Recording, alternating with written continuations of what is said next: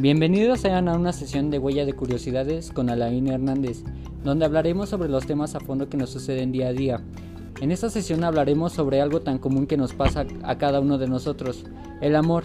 Pero alguien se ha preguntado qué es lo que nos hace sentir enamorados en el contexto científico, así que el día de hoy nos acompañan mis compañeros Jacqueline y Víctor.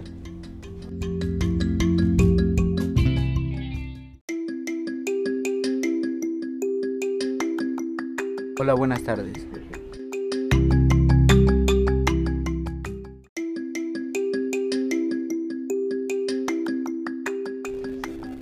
Hola, buenas tardes, ¿qué tal?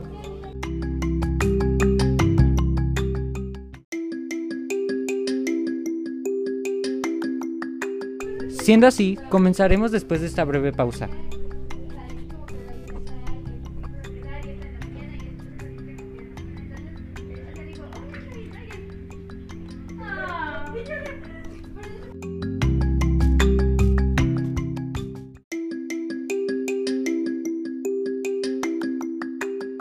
Estamos de regreso en Huella de Curiosidades y comenzamos con la química en el amor.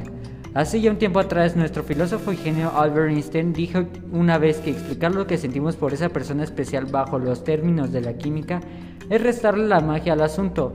¿Pero a qué se refería con esto?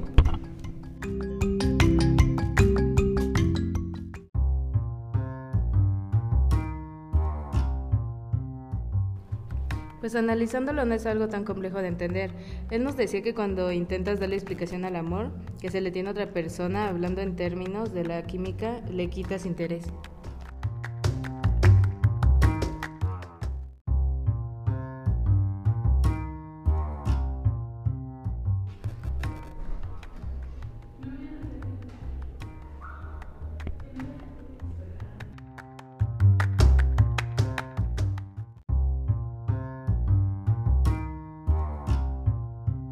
Pero claro, es por eso que le haremos dar la noción de que el amor en la química sí, sí es interesante. ¿Quién dice que no lo es?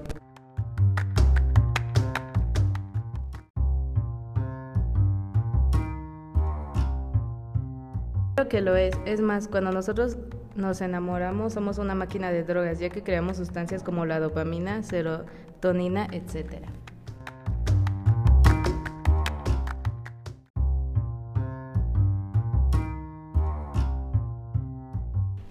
Así es, a raíz de esta afirmación sobre la fórmula química del amor, sabemos que todo es netamente neuroquímico y si no conducimos con dichos compuestos en nuestro organismo, lo que llamaríamos amor no existiría.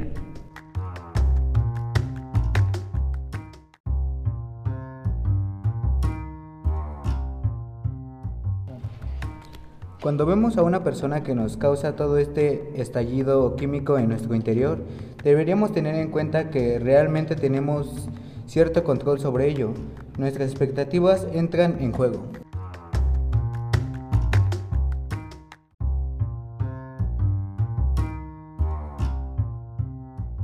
Pero claro, todos tenemos o tuvimos a alguien que nos activa físicamente y nos imaginamos una serie de cualidades que simplemente nos encanta. Desde que llegamos a ese punto comenzamos con nuestra metamorfosis en un tsunami de procesos químicos que nos provocará un montón de sensaciones en nuestro cuerpo, comportamiento y pensamiento.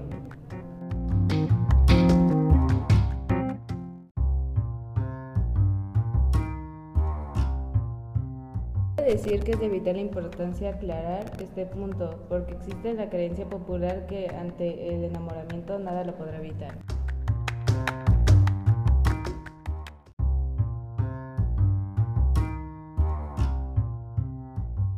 Tengo que decir que también hay demasiadas relaciones tóxicas que siguen adelante diciendo que simplemente han estado muy enamorados.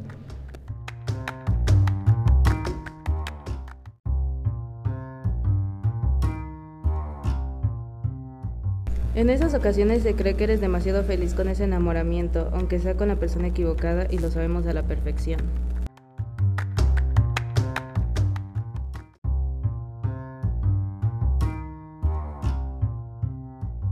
Por mucha química cerebral que haya en acción, es mejor ejercer el razonamiento y controlar la situación, más que nada porque muchos siguen esas relaciones pensando que por el destino así deben de ser las cosas.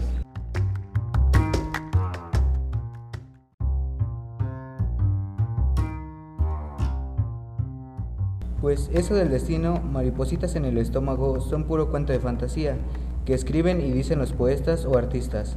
A pesar de que la ciencia nos demuestra lo contrario, queremos creer lo que los artistas plasman en papel.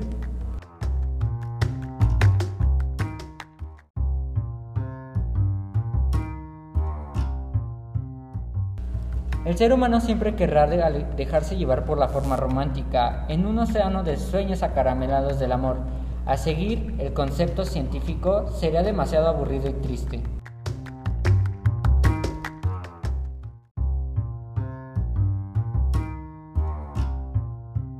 Lo es, pero creo que el amor es un sentimiento indispensable para la vida porque quien no puede amar no es feliz y no es necesario amar a una persona. Todos podemos amar a una persona, cosa u objeto.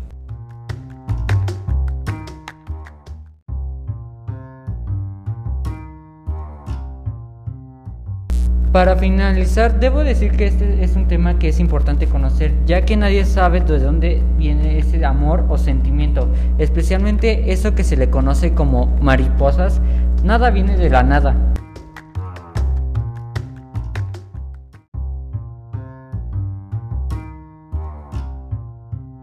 Hemos finalizado, es todo por hoy esperamos mucho su apoyo para un siguiente podcast. Tal vez podremos llegar a Spotify. Gracias y nos vemos en otro episodio de Huella de Curiosidades. Hasta pronto.